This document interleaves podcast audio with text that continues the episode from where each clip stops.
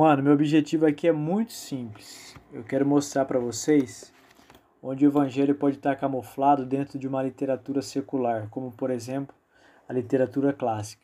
Meu objetivo aqui não é ficar conceituando cosmovisão cristã, que tem todo aquele debate, é a lente pela qual vejo a vida, mas a lente pode estar quebrada, daí você não enxerga direito, pode estar suja, você não vê bem, enfim. Dentro dessa vida, ninguém vai ser pleno em nada. A gente nunca vai poder ver todas as coisas de maneira clara e lúcida completamente. O apóstolo Paulo já diz, nós vemos em parte. Então, tirando esse debate metodológico sobre cosmovisão cristã, é o seguinte, um exercício bem simples. Treinar sua mente para você ler um livro, por exemplo, assistir um filme, identificar onde os elementos do evangelho está presente naquela literatura ou naquele filme que você vai assistir. Por exemplo, existe um romance do William Golding chamado Senhor das Moscas. Basicamente, é a história de, algumas, de alguns adolescentes que estão numa ilha, o avião cai, em vez de eles se unirem para buscar uma solução para que eles saiam todos da ilha, eles começam a dividir o grupo em dois. Aí tem um cara que é o mauzão, o bad boy, tem outro que é o bonzinho que tenta ser o conciliador, e o coração desses adolescentes que é corrupto por natureza. E aqui você pode lembrar do texto de Efésios 2, do 2 ao 3, Todos nós vivíamos desse modo, seguindo os desejos ardentes e inclinações da nossa carne, ou seja, o desejo por poder, o desejo para mandar, tudo contra aquilo que Jesus ensinou. Então, esses adolescentes, eles demonstram ali o poder do pecado. Se você é presteriano, por exemplo, poderia dizer que é o primeiro ponto do calvinismo. A depravação total está ali. Ou seja, em vez de se unirem em busca de uma saída em conjunto, eles decidem repartir-se em dois para fazer que o negócio pegue fogo, eles tretam entre eles. E olha que interessante. No final do livro tem uma personagem chamada Porquinho. Ele é meigo, gentil, ele evita o conflito. E o autor desse livro termina dizendo assim: Ralph chorava o fim da inocência, as trevas do coração humano e a queda no abismo do amigo sincero e ajuizado chamado Porquinho. Ou seja, o poder do pecado na nossa vida é tão grande que é capaz de transformar um coração que parecia gentil e trazer à tona toda a maldade que existe nesse coração.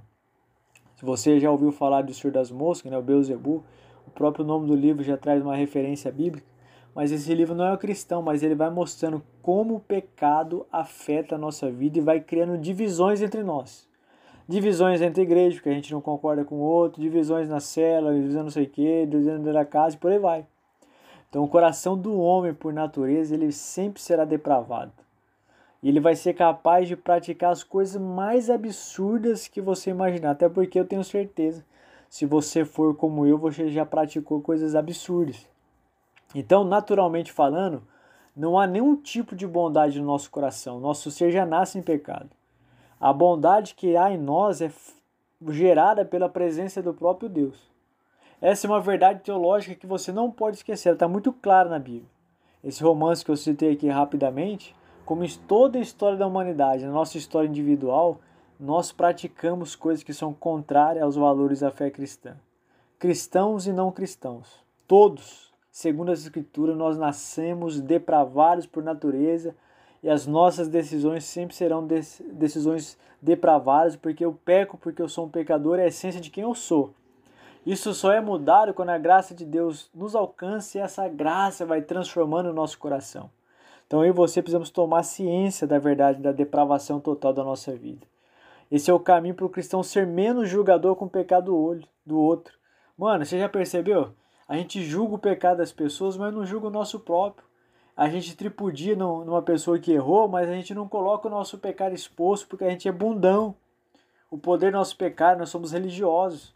Não, nós somos depravados. Eu não tenho expectativa que ninguém cometa atos de bondade em relação à minha vida se a graça de Deus não influenciá-lo para isso. Sem a graça, nós vai praticar o mal.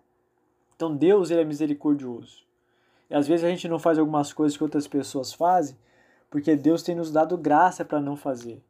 Então, o coração depravado sempre vai desejar a sujeira de todos os tipos. Você é um cristão que está na igreja, mas de vez em quando seu coração depravado meu, vai entrar no submundo, mano. Você vai para pornografia, você vai mentir, você vai falar mal da vida dos outros, é o coração depravado. Então a gente não se contenta com um pouquinho de lama, a gente quer o poço, a gente vai entrar no submundo do caos existencial da nossa alma por causa desse poder do pecado. A peste putrificada do nosso coração é uma força, parece que nos puxa para o mal, porque o nosso coração é assim. Então, esse desejo insano de buscar o ruim faz parte da constituição de nós que somos pecadores. Nós só seremos livres disso plenamente na morte, mas até lá eu e você podemos sim viver uma vida mortificando a nossa carne. Em Cristo a gente pode fazer isso. Essa carne é a essência de quem nós somos. Não tem a ver com o nosso corpo físico. A carne é a essência. O sarx é a essência de quem nós somos. Então preste atenção. Se eu e você fomos lavados no sangue do Cordeiro, nós vamos deixar de pecar menos e desejar menos o pecado, mas nós vamos cometer pecados como acidente. Só que a gente vai ter mais relacionamento com Jesus. E a gente vai ter menos desejos ardentes no nosso coração e vis paixões passageiras, porque o poder do pecado está sendo mortificado, nossa carne está sendo morta. Então, o primeiro ponto do calvinismo, por exemplo, para você que é presbiteriano, é que ele encerra toda a humanidade no mesmo barco, no mesmo buraco, que inclusive esse barco está afundando. Ele não deixa ninguém fora disso. Só existe salvação do poder da carne na nossa vida que é depravada em Cristo. O evangelho, ele inicia com uma má notícia. Ninguém tem jeito. Nem você que é perfeitinho, nem você que é bonitinho, que não, ninguém tem jeito, mano. E ninguém pode ser salvo.